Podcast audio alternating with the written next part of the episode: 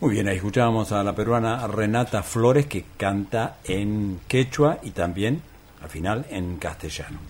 Bueno, ya estamos en línea telefónica con la ministra de Salud, Natividad Nasif muy buenos días, Natividad, un gusto saludarte. ¿Qué tal? Buenos días, ¿cómo están? ¿Cómo andan? ¿Cómo estás, Natividad? Tanto tiempo. Andamos bien sin entrar en detalles. me parece muy bien. ¿Vos cómo andás? Detalles. También lo mismo. Ah, bien. Me parece. algunas cosas mal, pero no quiero acostumbrarme. Bien. eh, bueno, Natividad, queríamos consultarte varios temas. Vamos a empezar por, por tu comentario sobre, sobre el tema dengue en la provincia. Sí, sí, sí. Bueno, el tema dengue estamos, eh, primero quiero decirles que el Ministerio de Salud formuló un plan provincial de dengue desde hace dos años que viene trabajando dentro de ese marco, eh, con otros actores de la sociedad civil con los municipios, con las intendencias, eh, con las comisiones municipales y también con la población. Eh, creo que el abordaje interinstitucional y desde una perspectiva de la prevención y, de, y la promoción de eh, comportamientos dentro del domicilio y en el ámbito del peridomicilio nos han permitido ir este, haciendo un control sostenido de la presencia de la Aedes aegypti, que es el mosquito que ocasiona el virus del dengue. Bien. Y eso a hoy este, podemos decir que estamos este, frenando la expansión del mosquito en la provincia en las semanas del 4 al 7 de febrero. Eh, del 4 a la, semana sería epidemiológica, del 4 al 7 de febrero. Sí.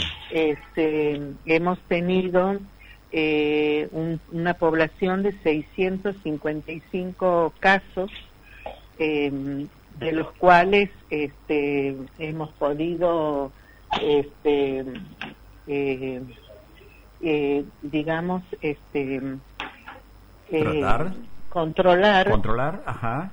Controlar y no tener internaciones que han sido muy muy pocas y sin gravedad. Ajá. y lo y sí falleció una señora que era del sur de la provincia pero se la cargó a Santiago por su residencia eh, en Santiago, pero se la atendió en Santa Fe.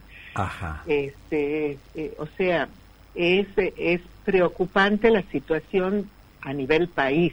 Sí. Y como que el dengue se ha, crea, se ha concentrado en las provincias del centro del país. Y las del NOA y, la, eh, y las del NEA como se viene trabajando durante mucho tiempo y en forma sostenida, estamos en estos momentos en un este en, una suba muy lenta de casos. Ah, eh, ministra, muy teniendo en cuenta el año 2023 que ha sido bastante, que hemos, hemos sido bastante golpeados, ¿no? y que ha hecho mucho daño el dengue.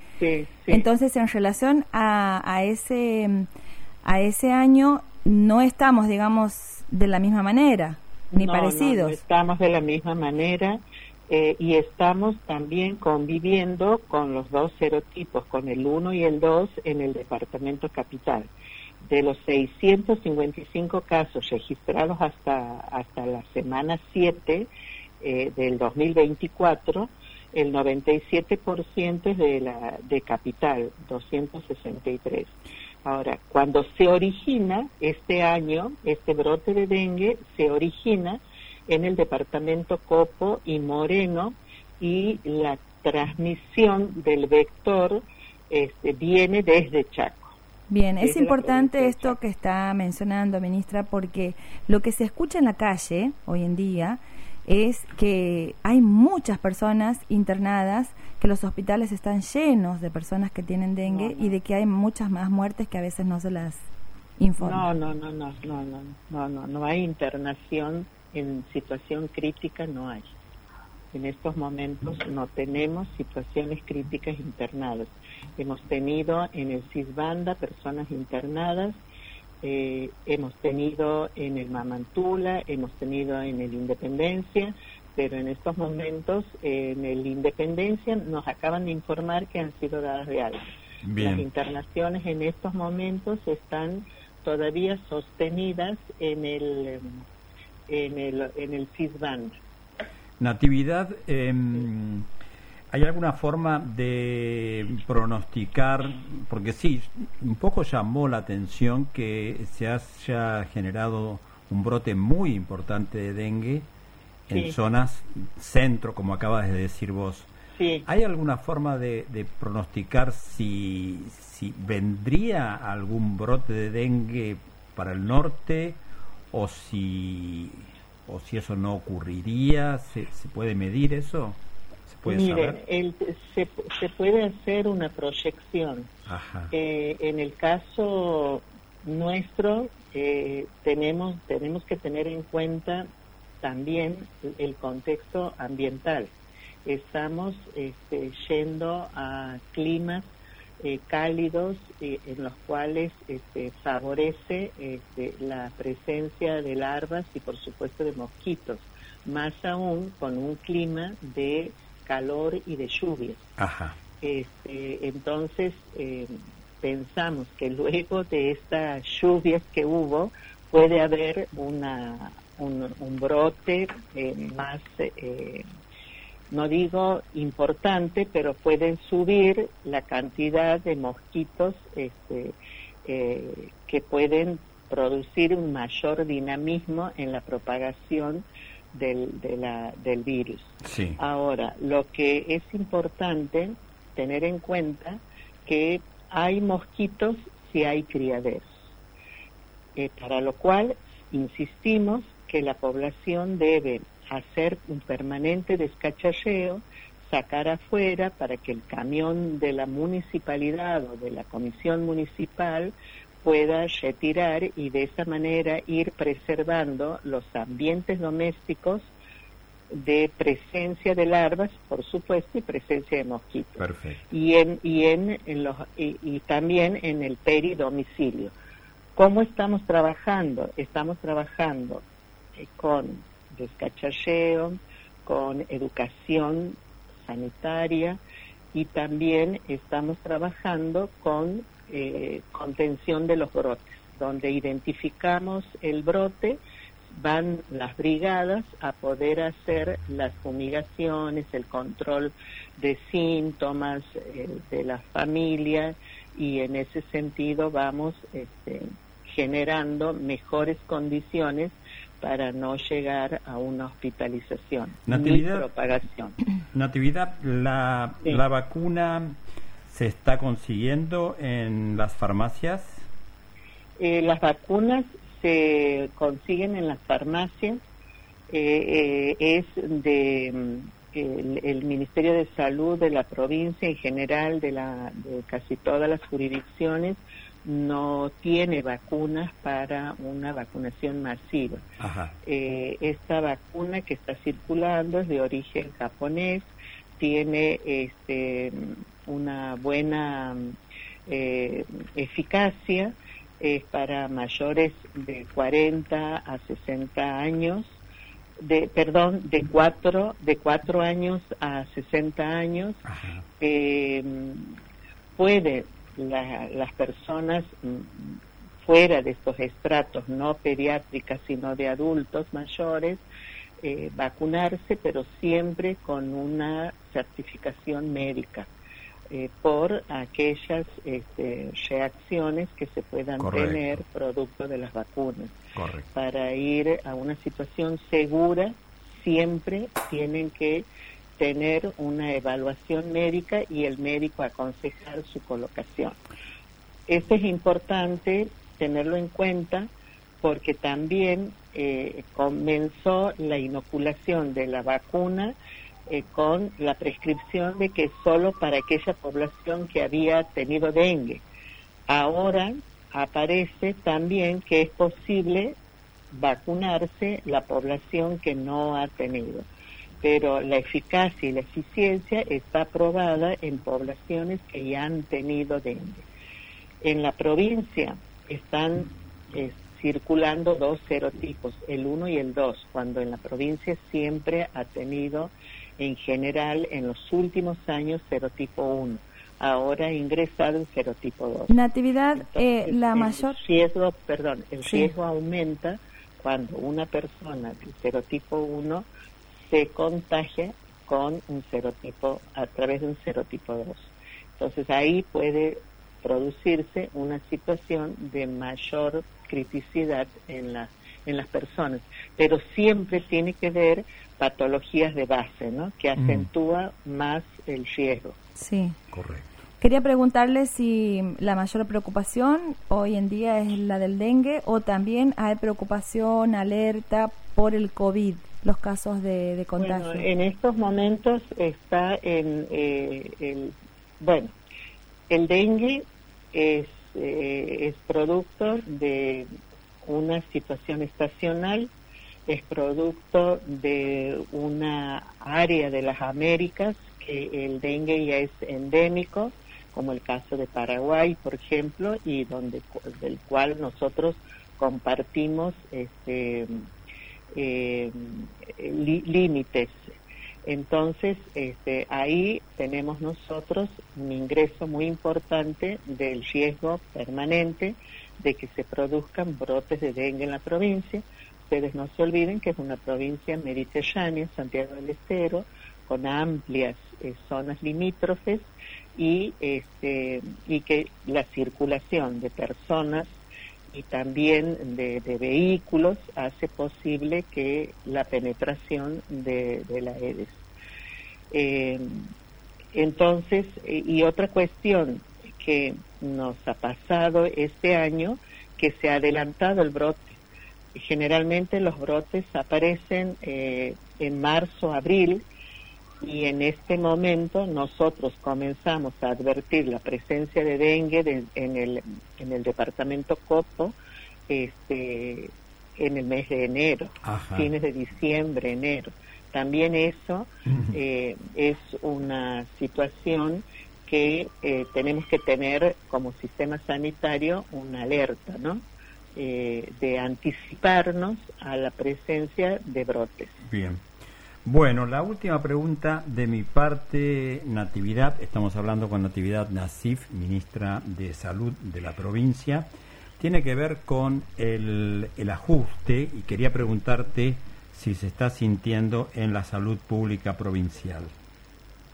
Eh, sí, eh, tendría que decir, me queda una sola respuesta sin contestar que me dijo tu compañera, que es la de COVID.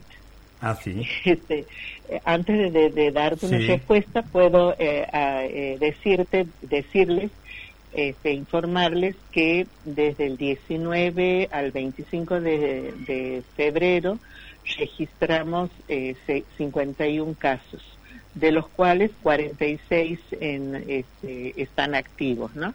se están en proceso de recuperación, no hay internación y no tenemos fallecidos. Eso este, para decirles el COVID, con lo cual también quiero decir que esta situación epidemiológica nos muestra la importancia que ha tenido la vacuna y, e instar a la población que vaya a los vacunatorios a, este, a colocarse las dosis de refuerzo. Eso nos va a permitir a nosotros poder ir conteniendo eh, el dinamismo de contagios. Muy bien. Bueno, quedaba la respuesta. la, última, pregunta. La última respuesta. Bueno, eh, el impacto de, yo diría, de un ajuste, pero también de una falta de mirada de la, de la función que el Estado debe tener en el ámbito de la salud pública, se comenzó a observar en uno de los programas que tiene Nación, que es el Incluir Salud y que impacta en todas las jurisdicciones. El Incluir Salud es un programa que asiste con medicamentos, con eh, prestaciones diferentes, desde un trasplante hasta una atención domiciliaria de un eh, de, un adulto o de un este o, pediátrica que tengan dependencia ya sea eh, insulinos dependientes u oxígenos dependientes de una atención permanente. Y es un programa que atiende a los más vulnerables, a la población en situación de dependencia en un 100% del Estado para resolver sus problemas de salud y también atiende la discapacidad. Y en estos momentos estamos sin este sin eh, recibir eh, las, el valor de las cápitas que es muy bajo para una población que tenemos nosotros que es muy importante estamos sin recibir este eh, el valor de las extras cápitas que nos permite a nosotros pagar eh, los módulos de hemodiálisis y también recién pudimos cubrir con algunos medicamentos de alto costo que nos enviaron luego de una carta documento que nos vimos obligados a hacer. O sea que en estos momentos hay una situación de mucha incertidumbre y un gran descuido de lo que es el programa este, Incluir Salud. Eh, tuve una, una conversación con las autoridades y ellos se con las autoridades del programa Incluir Salud, que es el ex profe, con, con las nuevas autoridades y ellos se comprometieron a ir resolviendo estas situaciones, pero hasta el momento no hemos tenido una respuesta efectiva salvo eh, algunos medicamentos de alto costo que se enviaron. Pero todo lo demás estamos este, adeudando, tanto en medicamentos como las prestaciones, por ejemplo, de hemodiálisis. Y la provincia está cubriendo el costo de todas estas prestaciones en un 68%. Y la nación que enviaba un 32%, en lo que va de febrero no se ha enviado todavía nada. Entonces eso nos está preocupando muchísimo y va a impactar en esta población.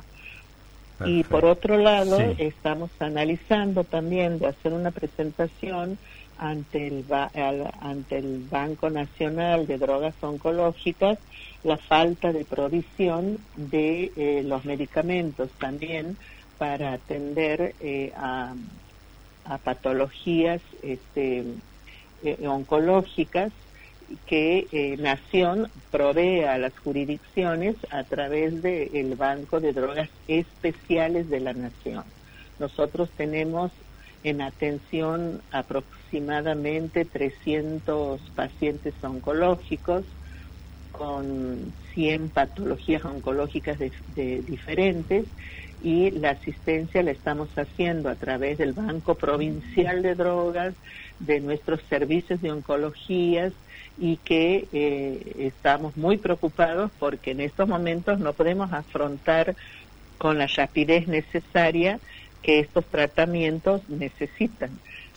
tener una respuesta. Entonces ahí estoy justo preparando una presentación para hacer a Nación sobre este tema que nos está preocupando mucho. Obviamente. Terrible, terrible y nos imaginamos que esto está pasando en todas las provincias.